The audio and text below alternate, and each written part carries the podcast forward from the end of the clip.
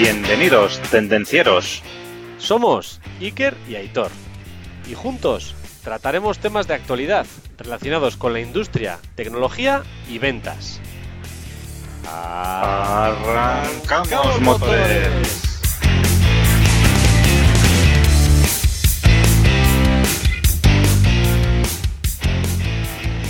Buenos días, buenas tardes, buenas noches, buenas madrugadas, Aitor. Muy buenas, Iker. Buenas, tendencieros. ¿Cómo va todo, Aitor? Hoy nos hemos venido a Matrix para hablar del tema que vamos a hablar hoy tan interesante, ¿eh? Sí, señor. Y Tan mira, hablado. Iker, así es, la web 3.0. Y como vamos a hablar de este tema, hoy, esta semana me estaba acordando de una compañera que es Yolanda, una compañera y amiga, a la que le quiero dedicar este programa, porque no te lo creerás, pero fue ella quien me descubrió Google allí por el año 2002, 2003, 2001, no sé exactamente qué año era, pero por ahí, 2002, 2003. Estaba ya en el ordenador, en el trabajo, y estaba yo con ella y me dijo, mira, mira, Aitor, ven aquí y mira esto, mira, pinchas aquí google.com, era un buscador, y entonces no sabíamos ni lo que era, aquí pones lo que quieras y va y te aparece todo lo que hay en la web. Y fue el descubrimiento, eso fue. Eso fue más importante que cuando descubrimos el WhatsApp. Ahí apareció el Aitor 2.0, ¿no? Ahí pasamos, bueno, ahí fue, no sé, el 2.0, el 1.0, lo que sea. Pero por esa razón, Yolanda, te dedicamos a ti este programa y encima, ya que te lo dedicamos, lo vas a escuchar. Yo por esa razón no, pero también le quiero dedicar el programa a Yoli porque... eh, eh, eh, eh. Yoli, un besito de nuestra parte. Bueno, Iker, y después de la dedicatoria, a ver, cuéntanos cómo llevas el reto de la semana pasada, que te recuerdo, para los que no escucharon, para que lo escuchen, ¿vale? Hablábamos de cómo mejorar nuestra productividad para el 2022, Iker. Y tú te habías comprometido, te habías comprometido al reto, ¿eh? que era evaluar las tareas que haces, plantearte qué tareas debes hacer y cuáles no, ¿vale? Decir que no, y qué tareas puedes delegar, ¿eh? ¿Cómo lo llevas, Iker? No he avanzado todo lo que me gustaría, Aitor. He de decir que en el tema Vamos, de... que no has hecho nada. Eh, sí, sí he hecho, sí he hecho, sí he hecho, sí he hecho. Voy a comprometerme este año a no meter demasiadas horas extras, con lo cual creo, creo que se me va a acumular la tarea. Con lo cual creo que no voy a tener más narices que o decir que no o delegar. Con lo cual esa es la conclusión que he llegado esta última semana, que creo que me puede ayudar a empujarme, porque si sigo trabajando todas las horas del mundo, mm, podré hacer todo yo mismo y no es el no, no hay que hacerlo así. Ya, Iker, lo decíamos el podcast de la semana pasada, esto es muy importante, es el resumen de podemos ser más eficaces y hacer más cosas gracias a diferentes herramientas que nos podemos encontrar. Pero ¿qué es lo que pasa? Que ese tiempo que liberamos lo vamos a llenar, si no aprendemos a delegar, a decir no, lo vamos a seguir llenando con tareas que no tendríamos que hacer. Con lo cual, vamos a hacer, en vez de 50 tareas, liberaremos tiempo para hacer 75, pero seguiremos haciendo 75 tareas que no aportan valor, que no deberíamos hacer, que no son importantes, que podemos delegar, que no nos tocan, etcétera, ¿no? Totalmente de acuerdo, Aitor, ¿eh? Bueno, Iker, me alegro que te lo propongas y que lo hagas, ¿eh? Y es. sin más, Iker, a todos los tendencieros que nos escucháis, ya sabéis dónde nos podéis encontrar en tendencierosindustriales.com, en Instagram, en YouTube. eh, ahora igual nos estáis escuchando en alguna plataforma de podcasting, en Spotify, en Evox, en Apple Podcast, en Spreaker, en no sé dónde, En Google en Amazon Podcast. Music. Tenemos canal también en LinkedIn, que no sé si lo, conecta- lo he comentado, en YouTube. Y ya sabéis que estamos deseando de que deis al like, que nos compartáis, que nos recomendéis, que nos pongáis cinco estrellas para que esto le llegue a más gente. ¿eh? Si te gusta, hazlo. Te cuesta dos segundos. Si le das un like o lo compartes, estás haciendo que otras personas puedan verlo. No seas egoísta, tío. O tía, no seas egoísta. Compártelo, compártelo. Eso Ya es. sabéis que a nosotros, por si no lo sabéis, yo os lo digo, nos lleva varias horas preparar este podcast, editarlo, grabarlo, hacer el post. Y a vosotros os lleva un minuto solo compartirlo. Dos segundos, ri, ra. Cuadradito y al chat. Me pasó con un minuto, sí, sin nada. Es un tic, es dos segundos, tres como mucho. Claro. Sin más, así que. ¡Arrancamos motores! Hoy, como ya hemos avanzado antes, no vamos a hablar de Matrix. Vamos a hablar de la web 3.0 y del futuro de Internet, del Internet del futuro. sí, señor, sí, señor. Lo cierto es, editores, que no paro de escuchar hablar de la web 3.0. Me empieza a sonar ya al Industry 4.0. Oigo hablar, todo el mundo habla de web 3.0 y tengo muchas dudas de que la gente sepa de lo que habla. Pues Iker, he visto que de la web 4.0 también ya se está hablando, ¿eh? Lo que pasa es que hoy hablamos de la 3. ya. Sí, me hace mucha gracia porque ayer escuché también que en China estaban con el 6G y aquí no estamos ni con el 5. O sea, es que dices, madre mía, bueno, sin más. Hay que vender. Marketing también tiene que vender cosas, con lo cual. Bueno, no voy a ganar más enemigos.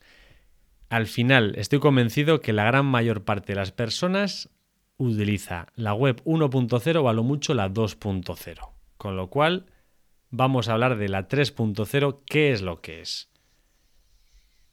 Al final, aunque no nos hayamos dado cuenta, es uno de los espacios que más ha evolucionado en los últimos 30 años toda la tecnología web. Entonces, cuando apareció la web 1.0, parecía que era una herramienta ultra innovadora. Y realmente lo fue, cobró una gran importancia para el mundo, pero poco a poco, con el crecimiento, pues bueno, empezaron a aparecer las limitaciones que realmente tenía la web 1.0. Si no sabes lo que es Web 1.0, digamos que es una red descentralizada de ordenadores vinculadas a través de un protocolo específico, que es el HTML de toda la vida que conocemos. Al final, un ejemplo clásico de Web 1.0 es entrar en un sitio web. Al final la información se encuentra en una computadora o en un servidor y accedes a esa información en el mismo servidor o una copia local. Eso es lo que es Web 1.0. Así es, Iker.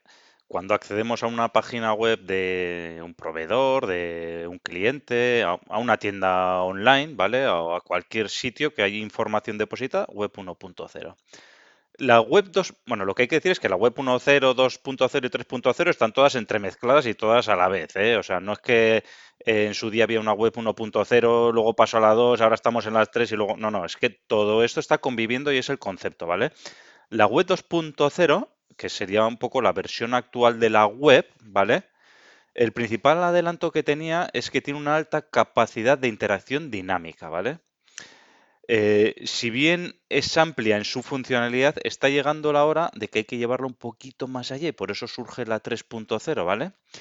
Pero ¿qué significa esto de la 2.0 y de que haya interrelación? Pues bueno, la web 2.0 es cuando hemos empezado a compartir datos y a intercambiar y a interactuar con otra gente. Se refiere eh, específicamente a las redes sociales y a las plataformas de colaboración, ¿vale?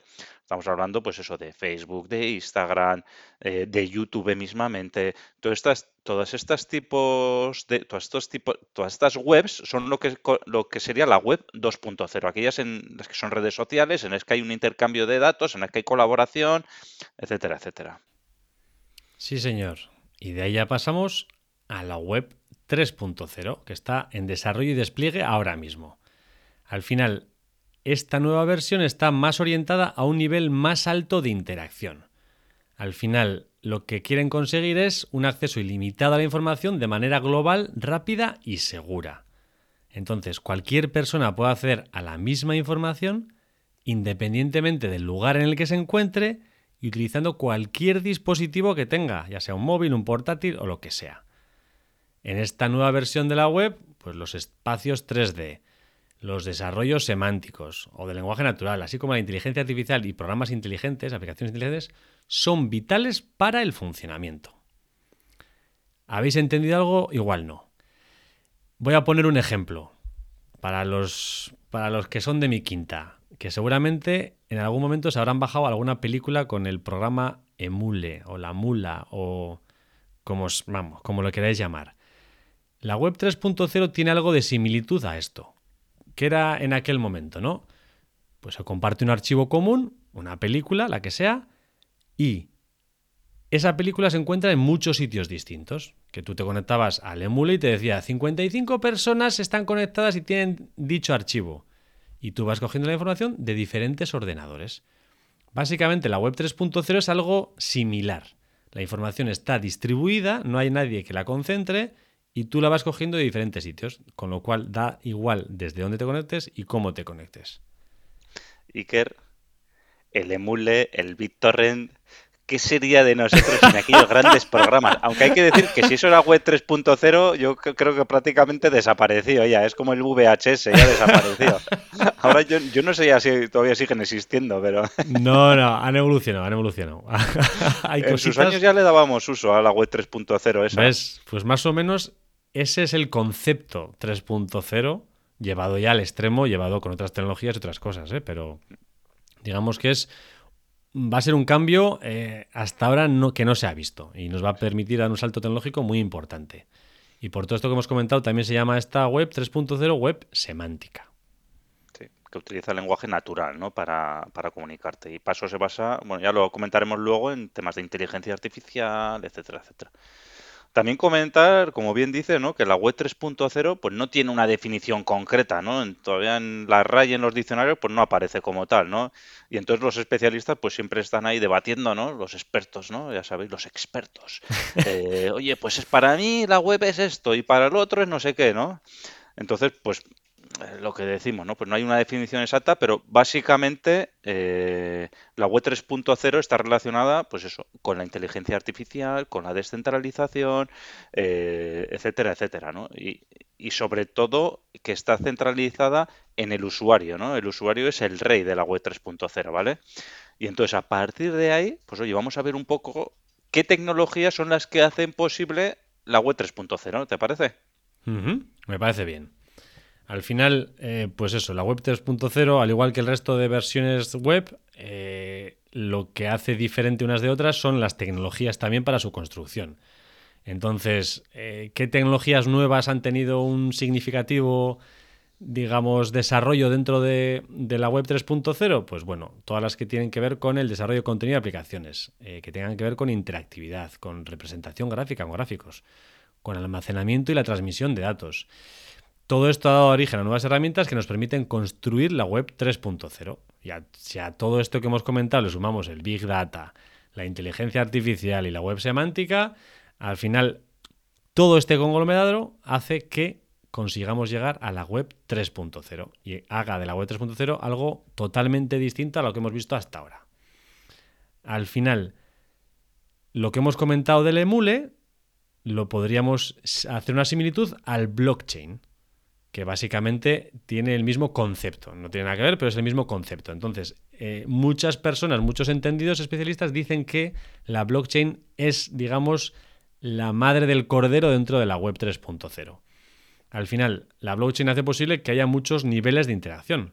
Es posible crear un programa que se ejecute de forma completamente autónoma, dando acceso a servicios si se cumplen algunas condiciones concretas. Entonces, si se cumplen esas smart contracts. Eso es, exacto. En este momento podemos hablar de los smart contracts, contratos inteligentes que llaman, y de las aplicaciones descentralizadas, las DApps. Al final, con estas cosas podemos conseguir que si se dan esas determinadas condiciones que un conjunto de personas verifican, pues se ejecute ese programa de una forma o de otra. Al final, esta tecnología ya todos la conocemos, de las criptomonedas, el Ethereum, el Ethereum Classic, el Bitcoin Cash, bueno, al final son eh, servicios con aplicaciones descentralizadas.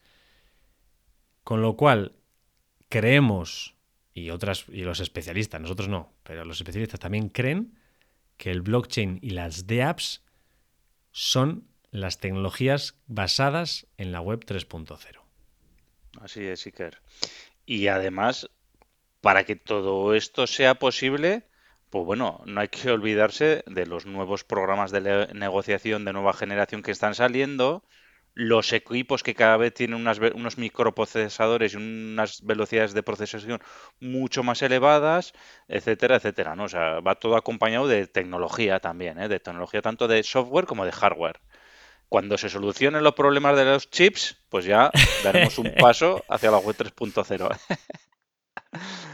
bueno, más o menos, oye, la tecnología ya la vamos a enfocando, ¿vale? Y ahora la web 3.0 eh, vamos a hablar cuáles son los beneficios o cuáles son sus pilares, ¿vale? Porque eh, lo que son sus beneficios también podríamos decir que son sus pilares de la web 3.0, ¿vale? ¿En qué se basa? ¿Cuál es el concepto? ¿Por qué eh, la web 3.0, ¿vale? Y la primera razón de la existencia o de la creación de una web 3.0 es por temas de monopolio y por temas de privacidad, ¿vale? ¿Por qué? Pues porque la web 3.0 la web 3.0 es pro privacidad y anti monopolio, ¿vale? ¿Por qué? Porque incentiva las plataformas descentralizadas, ¿vale? Va a haber un cambio completo donde el tema central va a ser la privacidad y la descentralización.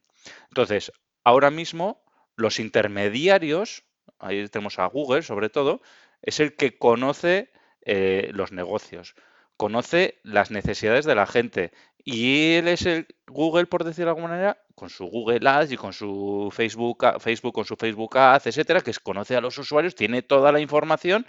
Entonces, claro, eh, está ahí, pero lo que se trata es de que no tengan esa información para nosotros tener más privacidad y que no haya monopolio. Creo que así más o menos se entiende.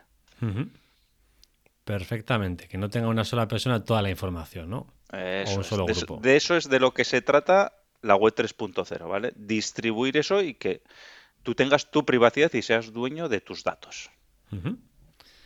Muy bien, pues otro de los porqués eh, de la web 3.0, que beneficio nos da, es que es una red segura.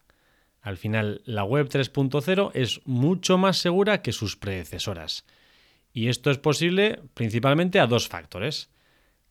La naturaleza distribuida y la descentralización. Al final, los piratas informáticos, hackers o como queréis llamarlos, tienen dificultad para penetrar esta red porque está todo distribuido, no es un solo servidor, no es google.com, encuentro una puerta mm, trasera y entro dentro del servidor y cojo todos los datos, no, al final toda la información está descentralizada, con lo cual es complejo. Entonces, aparte de que, como hay muchos puntos de localización, esa operación de hackeo puede ser rastreada y retratada dentro de la red. Con lo cual, pues bueno, es complejo. Y sin haber una centralización, lo que hemos comentado, es muy difícil a los piratas informáticos, a los hackers, coger el control total de la información. Al final, eh, si decimos que un smart contract dentro de las plataformas blockchain está autorizado por, vamos a suponer, 100.000 personas, está validado por 100.000 personas, para que el hacker pueda tener el control de lo que se pueda decidir de ese smart contract, tiene que tener más del 51% de, digamos, de puntos de nodos en control, que se llama el ataque del 51%, con lo cual es muy complejo hacer esto, porque encima esos puntos se pueden cambiar, con lo cual sería difícil tener dicho control. Con lo cual la seguridad es muy importante dentro de la web 3.0. El siguiente punto, el siguiente pilar, al igual que hemos dicho la privacidad es la propiedad de los datos. Lo que decíamos antes, va, ligado a la privacidad, ¿no? Eh, aquí, o sea, al final, si tú tienes la propiedad de tus datos y tienes tu privacidad, va ligado también a tu privacidad también, ¿no? Hasta ahora los datos generados por los usuarios, pues los almacenaban las grandes empresas, ¿vale? de la web, Microsoft, Google, Facebook, pues, bueno, todas estas, ¿vale? Pero ahora mismo eh, la idea de la web 3.0 es que seas tú como usuario final el que tengas la propiedad de esos datos, ¿vale? Y los datos que se van a transferir por la red van a ir encriptados, de manera que estos intermediarios no van a ser capaces de eh, coger tus datos y utilizarlos para su propio beneficio, ¿vale? Los usuarios somos los que podremos decidir qué información queremos compartir con una empresa, con una plataforma, con la publicidad, etcétera. Nosotros diremos, oye, pues sí, mira, quiero que me envíes publicidad de motosierras, porque va a comprarme una motosierra. ¡Qué miedo das, Aitor!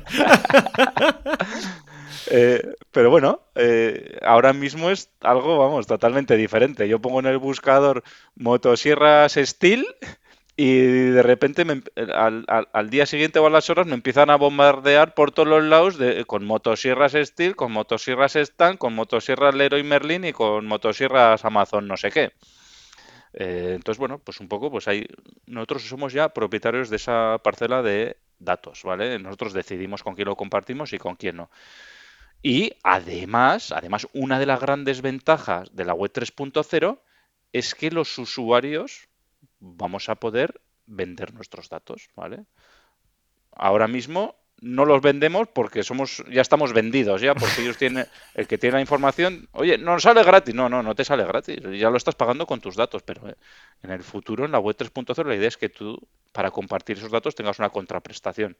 A veces será gratis y otras veces será otra cosa no y eso incluye no, no solo datos de no solo datos de, de, uso tuyos, ¿no? Pues de preferencia, sino, por ejemplo, también la creación de este podcast, ¿no? Digo, oye, pues igual yo por hacer este podcast, pues puedo recibir una gratificación en forma de monedas, coins, criptomonedas de no sé qué, y la gente, pues, va pagando, pues, por consumir ese contenido, por ejemplo.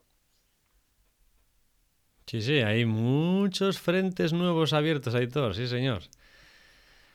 El beneficio número 4, el porqué número 4 es la interoperabilidad. ¿Qué queremos decir con esta palabra tan larga y compleja? La interoperabilidad es una de las características clave de la web 3.0. Al final, con una red descentralizada es mucho más fácil que las aplicaciones funcionen en diferentes dispositivos y plataformas. Por ejemplo, televisores, teléfonos inteligentes, frigoríficos inteligentes lavadoras inteligentes, zapatos inteligentes. En todos los sitios que tengan una conexión a Internet será posible ver la web 3.0.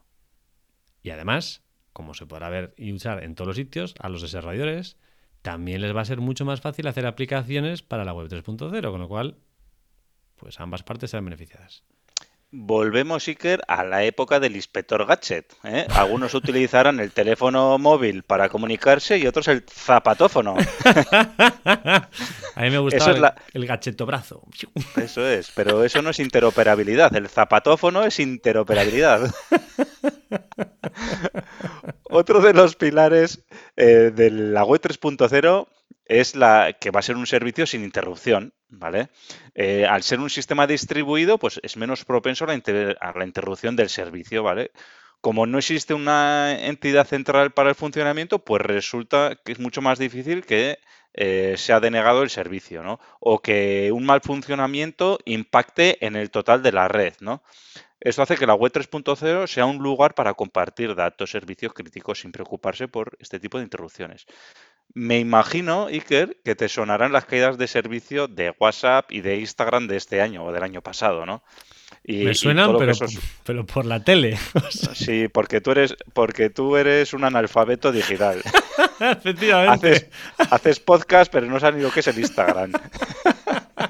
El WhatsApp sí, el WhatsApp sí. No tengo cuenta en Instagram, tengo cuenta en WhatsApp mm, prácticamente por obligación. y es verdad, como anécdota, me enteré en el telediario, viendo el telediario, eh, crisis mundial, se ha caído WhatsApp durante cuatro horas toda la tarde. Miré y dije, ostras, ya me extrañaba yo que no hubiera tenido ningún WhatsApp, pero ni me había enterado. Tú eres, vamos, estás en, en la web 0.1. Tiene que ser la tecnología al servicio del hombre y no el hombre al servicio de la tecnología. Así es, así es. Ya lo decíamos en el podcast anterior. Sí, señor. Bueno, después de reírnos de mí, vamos a pasar a la pata número 6. Blockchains sin permiso. ¿Qué quiere decir esto? Eh, la idea de la, que hay detrás de la Web 3.0 es impulsar las cadenas de bloque que no necesitan una autoridad central. ¿Qué significa esto otra vez? Esto significa que cualquiera puede unirse a la cadena de bloques y participar creando una dirección. Es decir, no hace falta ningún permiso especial. Las cadenas de bloques sin permiso abren una nueva gama de posibilidades. ¿Por qué? Porque puedes acceder, si eres una persona discriminada debido a tu género, a tus ingresos, a tu localización, porque hay ciertos países en los cuales no se puede acceder a muchas cosas. Entonces, siempre que haya los blockchains sin permiso, pues todo el mundo será capaz de acceder a un punto de blockchain, con lo cual, pues bueno. Sí, eh, nos podemos encontrar países, pues, eh, a ver, tampoco por poner ejemplos, como China o como Rusia o otros países en las que igual tú quieres conectarte a un WhatsApp, a un, a un WhatsApp, a una web y no puedes, ¿no? Pues esto nos permitirá pues el poder conectarse, ¿no? El, el siguiente pilar es la web semántica. ¿Qué significa la web semántica? Pues significa que la web va a utilizar un lenguaje natural, ¿vale? que en lugar de pensar, oye, pues estoy interesado en buscar algo, ¿cómo lo pongo yo en Google para buscarlo o en el buscador? Entonces pienso las palabras, no, no, tú le vas a hablar en un lenguaje natural y debido a la inteligencia artificial, pues ese, ese buscador pues entenderá lo que yo le estoy diciendo de manera natural, ¿vale? Eh, incluso, pues bueno, el, la web 3.0 pues es una mejora respecto a los últimos conjuntos de tecnologías que se utilizaban en la web 2.0 y permitirá también que los datos se compartan entre diferentes sistemas, plataformas y entre diferentes comunidades, ¿vale? Y entonces la web semántica también actuará como un puente de formatos de datos y de plataformas también, ¿vale? Entonces, ¿Qué significa esto? Que la web semántica nos va a permitir, además de hablar en un lenguaje natural, nos va a permitir conectarnos mejor, compartir más, disfrutar de Internet como no habíamos tenido antes y, ya está. Y todo eso lo utilizando, pues eso, el lenguaje natural, ¿no? Como si estaríamos hablando con un amigo, ¿no? Siguiente beneficio, pata o por qué. La ubicuidad. Hoy me han tocado todas las palabras raras. Muy interesante, Iker. Explícanos eso de la ubicuidad. Pues ahora te voy a aclarar todo. La ubicuidad es el resultado de la interoperabilidad. Toma Jeroma pastillas de goma y a, ver, a ver si los explicar. Con la web 3.0, como seremos capaces de acceder a través de cualquier dispositivo, también seremos capaces de acceder a través de múltiples aplicaciones. Entonces, múltiples dispositivos permiten múltiples aplicaciones. ¿Qué significa esto? Pues que no tendremos que preocuparnos por obtener un dispositivo concreto para acceder a la web 3.0. Si el dispositivo, el zapatófono que dice Aitor, tiene conectividad y funcionalidad básica de Internet, podremos acceder a la web 3.0. Con lo cual nuestras vidas van a cambiar por completo. Te conectarás al frigorífico y estaremos conectados directamente a la web 3.0. Con lo cual. esto también, sí, para entenderlo mejor, Iker, es que si tú vienes a mi casa y utilizas mi frigorífico conectado a internet, el frigorífico va a saber que eres Iker, no Aitor. Entonces te va, a hacer, te va a dar acceso como Iker, eso es la ubicuidad también. Efectivamente, con lo cual, pues iré allí a robarte los yogures, Aitor. Ya será beberte mis cervezas. sí, señor. no sabía si tenías y por eso he dicho lo de los yogures.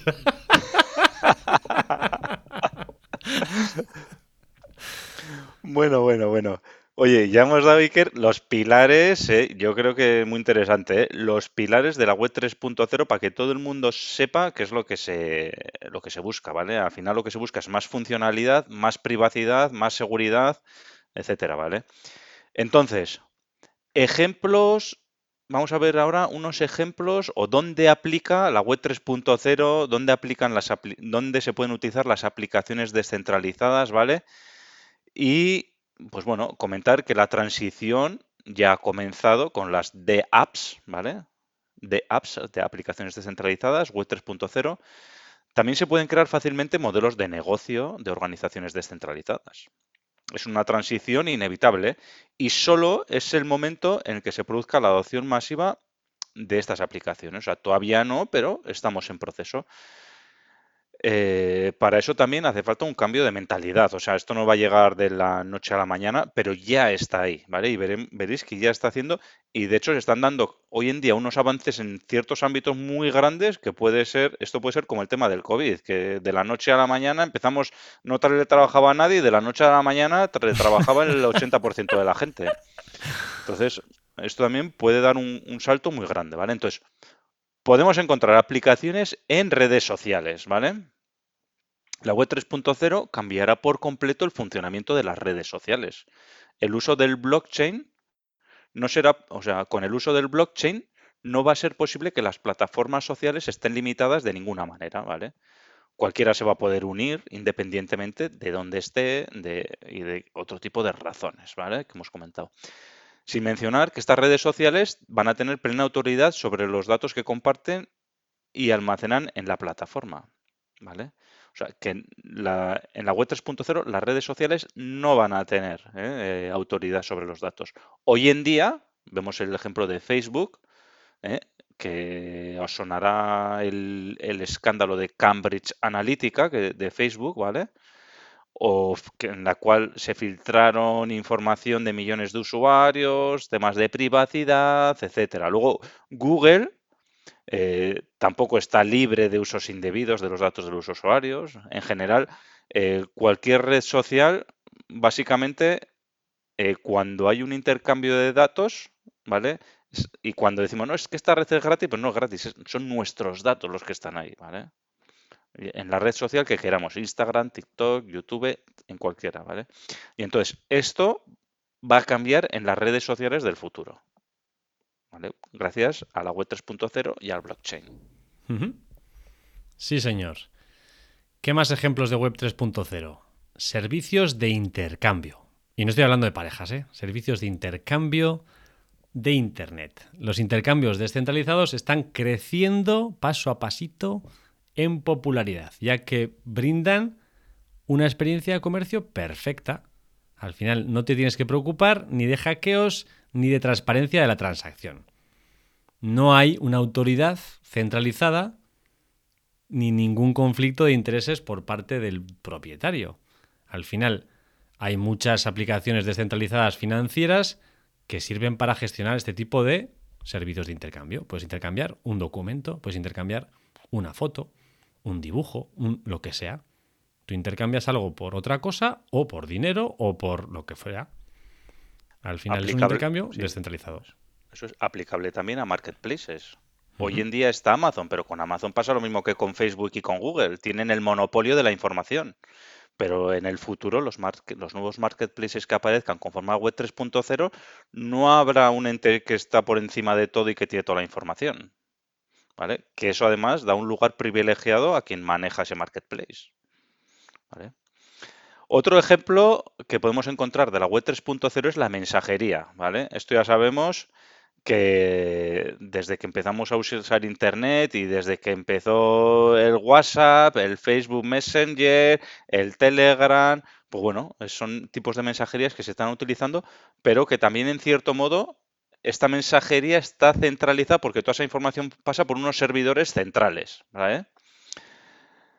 Entonces, lo que se trata en estas aplicaciones de mensajería, esa, esa información, esa, ese intercambio de datos que hagamos entre los usuarios no va a pasar por esos servidores centralizados, que a, su vez, al pasar por una zona centralizada, es fácilmente em, monitorizable, por decirlo de alguna manera. Perseguible.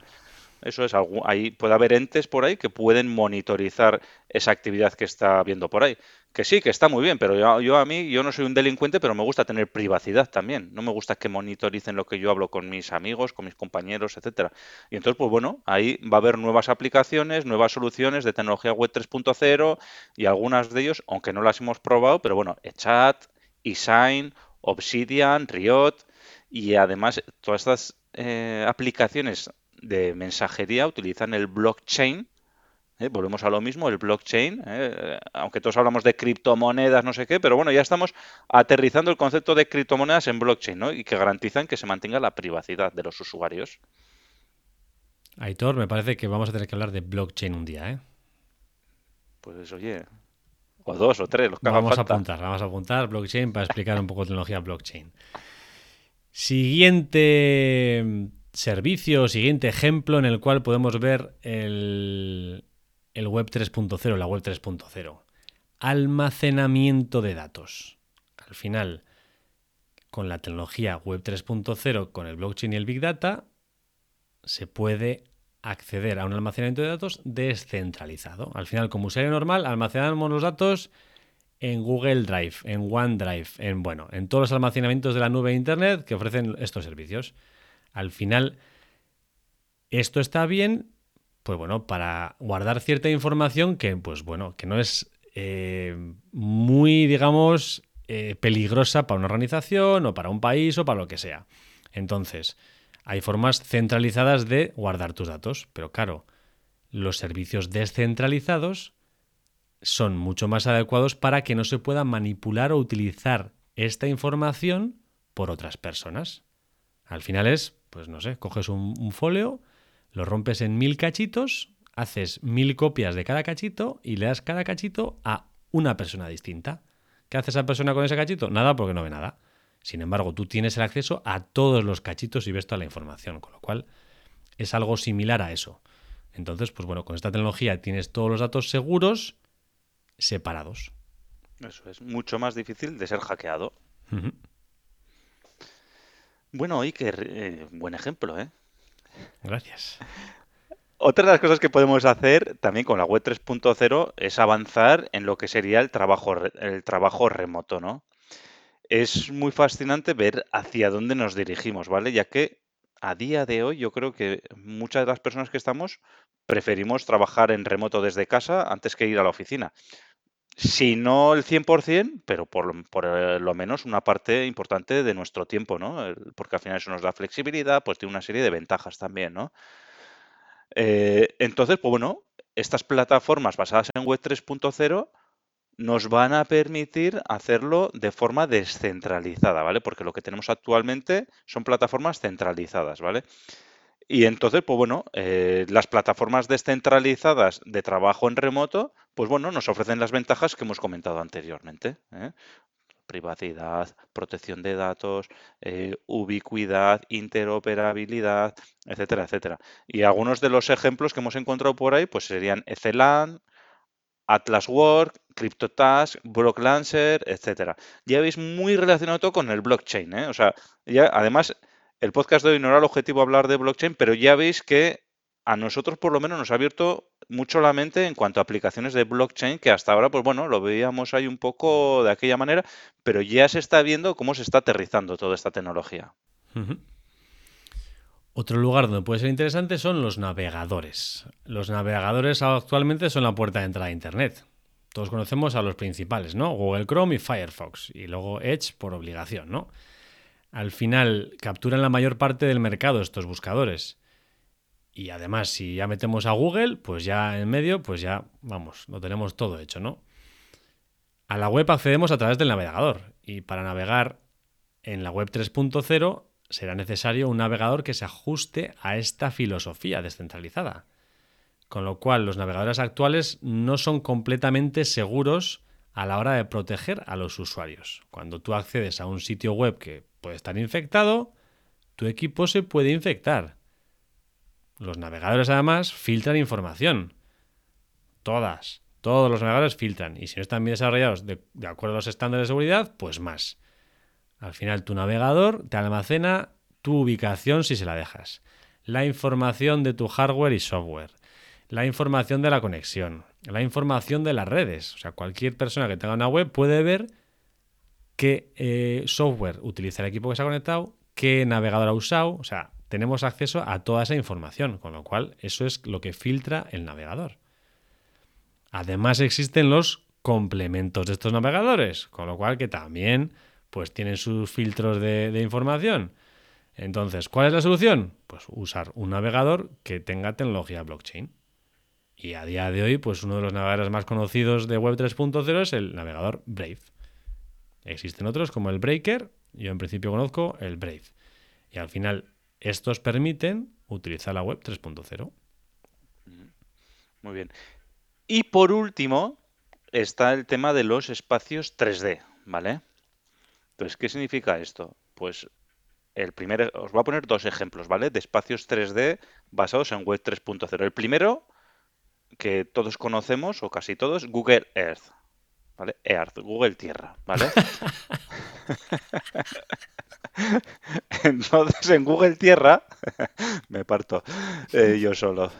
Eh, podemos entrar y podemos ver el mundo en 3D, ¿vale? Podemos navegar como si estaríamos, oye, pinchas en, coges la bola del mundo, dices yo vivo aquí, voy a la otra parte del mundo, ¿vale? Hago zoom y me meto en 3D y en un sitio que nunca he estado y nunca voy a estar y es como si estuviera allí, ¿vale? Entonces, eso es posible pues gracias a la tecnología Web 3D o Web GL, ¿vale? Eh, pero bueno, esto no termina ahí, ¿no? Porque esto puede transformar toda nuestra interacción web en una experiencia 3D completa, ¿vale? Y luego, la otra experiencia 3D de la que vamos a hablar es del metaverso. Hombre. ¿vale? Metaverso. Eh, no vamos a hablar mucho, solo no, comentarlo, si ¿vale? No... Ya, no, y aparte que nos tenemos que. Esto es para otro episodio completo también del metaverso, el metaverso y la producción el metaverso y las ventas, el metaverso y el mundo. el metaverso, al final, lo que, si no habéis oído hablar de metaverso, ¿no? Y de ahora Facebook no se llama Facebook, se llama, el conglomerado se llama Meta, ¿no? Y han creado el metaverso, que es una integración de nuestras vidas en el espacio virtual, ¿vale? O sea, nos, nos vamos a Matrix, ¿no? Por decirlo de alguna manera, Matrix, o ¿qué otros había de estas, Iker?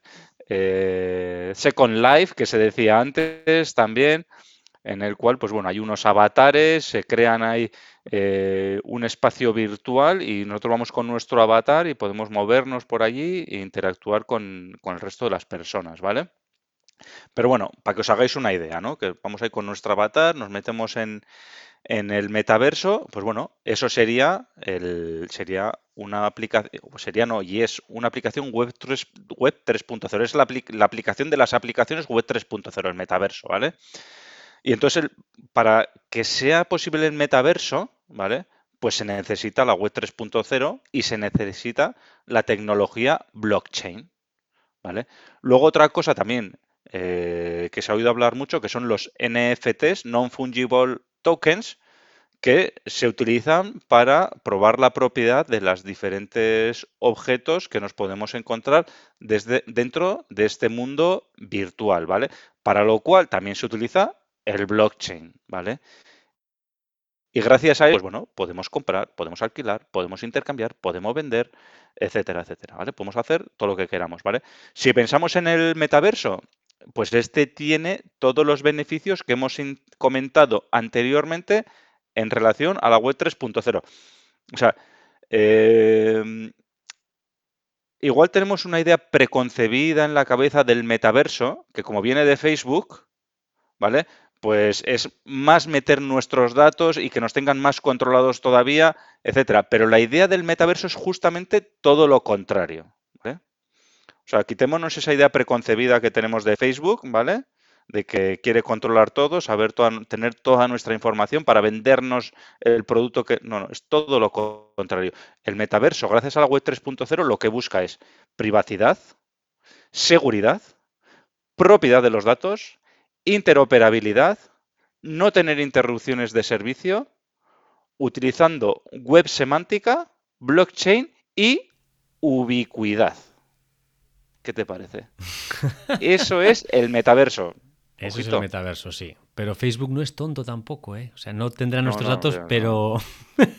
Sí, sí, nuestro dinero sí. Eso, efectivamente. Nuestras criptos sí. Pues sí, apasionante. Podremos hacer metaverso, tiene razón Aitor, de todo tipo. Habrá que hacer una, serie de capítulos del metaverso. Bueno, que nos enrollamos, Aitor, y estamos ya llegando al final. Vamos a dar de las conclusiones y como conclusiones podemos decir que la web 3.0 ha venido para quedarse. No es algo que algo pasajero, no. Estamos en las etapas iniciales donde las aplicaciones web 3.0 y las funciones todavía están incipientes, están en desarrollo. ¿Qué pasa? Que también existe una necesidad de que todos pasemos a la web 3.0, con lo cual, pues bueno, hasta que demos ese paso llevará unos años. Ahora falta usabilidad todavía, pero si no entras pronto, pues puede que te quedes fuera o que entres el último, con lo cual, entrar sí o sí ir informándoos, ir averiguando, ir participando. Y si queréis más información... Recomendar este podcast, recomendar este podcast a otra gente. Eso es, le mandáis a tres podcasts y que empiecen a meterse en el tema. Y si queréis meteros más en el tema, después de haber escuchado y si habéis llegado hasta aquí y aún así os pica la curiosidad, os recomendamos la Web3 Foundation, que es una institución open source en la cual pues podéis informaros, podéis pedir ayuda, podéis pedir lo que queráis, que os ayudarán. Así es. Todo relacionado con el tema, con la promoción de la web 3.0. Bueno, Iker, ya le hemos pegado un buen repaso ¿eh? hoy a la web 3.0. Yo creo que este tema nos ha costado sacarlo adelante, pero nos ha quedado muy bien y muy interesante y yo creo que quedado muy claro para que todos los tendencieros y no tendencieros lo entiendan. ¿eh? ¿Qué te ha parecido? Sí, señor, me ha parecido, creo que lo hemos, que hemos resumido bien y creo que se entiende. Y si alguien lo entiende, pues que nos haga preguntas, que nos pregunte y trataremos de responderle o preguntar a alguien que sepa más que nosotros y nos ayude a responder. ¿Qué reto nos planteas? Eso te iba a decir, habrá que hablar del reto, ¿no? Sí, sí, ¿qué reto nos planteas? Entonces, ¿qué reto podemos plantear hoy? Pues yo creo que el reto puede ser pensar. Vamos a pensar qué nos ha parecido, qué hemos visto, qué ideas nuevas nos han llegado a la cabeza, qué ideas de negocio podemos tener, cómo podemos aplicar la web 3.0 dentro de nuestra empresa. Bueno, tenéis un trabajito de, oye, ir dándole vueltas un ratillo cuando vais a la cama, en lugar de estar pensando en las mierdas del trabajo del día a día, pues pensar, oye, ¿qué puedo hacer con web 3.0? Ahí está el reto. Una de las cosas que me gustan a mí, Iker, de estos podcasts es eso, precisamente, luego darle al coco, ¿eh? decir, ostras, pues esto, ¿cómo me podría venir bien en mi vida personal, en mi vida de trabajo, en mi profesional, nuevos negocios, nuevas cosas que podemos hacer, en el caso nuestro, para vender más, por ejemplo? O sea, muy interesante. Er, esta semana, esta semana aceptamos hackers. ¿eh? Y aceptamos haters también. Haters, haters. Todos, aceptamos todos, ¿no? Es más, os retamos a que nos critiquéis en las redes sociales, que pongáis, vaya caca de podcast que habéis hecho. Yo no creo en el metaverso. Lo que sea, pero para darnos publicidad, claro. muy bien, Aitor, me parece muy bien. Oye, pues nada, Iker, dejadnos el comentario, ¿eh? aunque sea de hater, ¿eh? queremos esos comentarios ahí a tope y también, si no son de hater, que nos añadéis vuestra experiencia. Si alguno tiene experiencia, que nos la añada, que los tendencieros que nos escuchan estarán deseando de leerlo y de compartirlo con los demás. Y agradeceros a todos por haber llegado hasta aquí. Sí, señor. Y sin más, tendenciero, tendenciera. La semana te espera. Chao. Chao. Hasta aquí el tema de hoy. Esperamos que te haya gustado. Si es así, suscríbete, comparte y dale al me gusta. Puedes proponernos temas, dudas y demás consultas en comentarios y en LinkedIn. No lo dudes, te ayudaremos.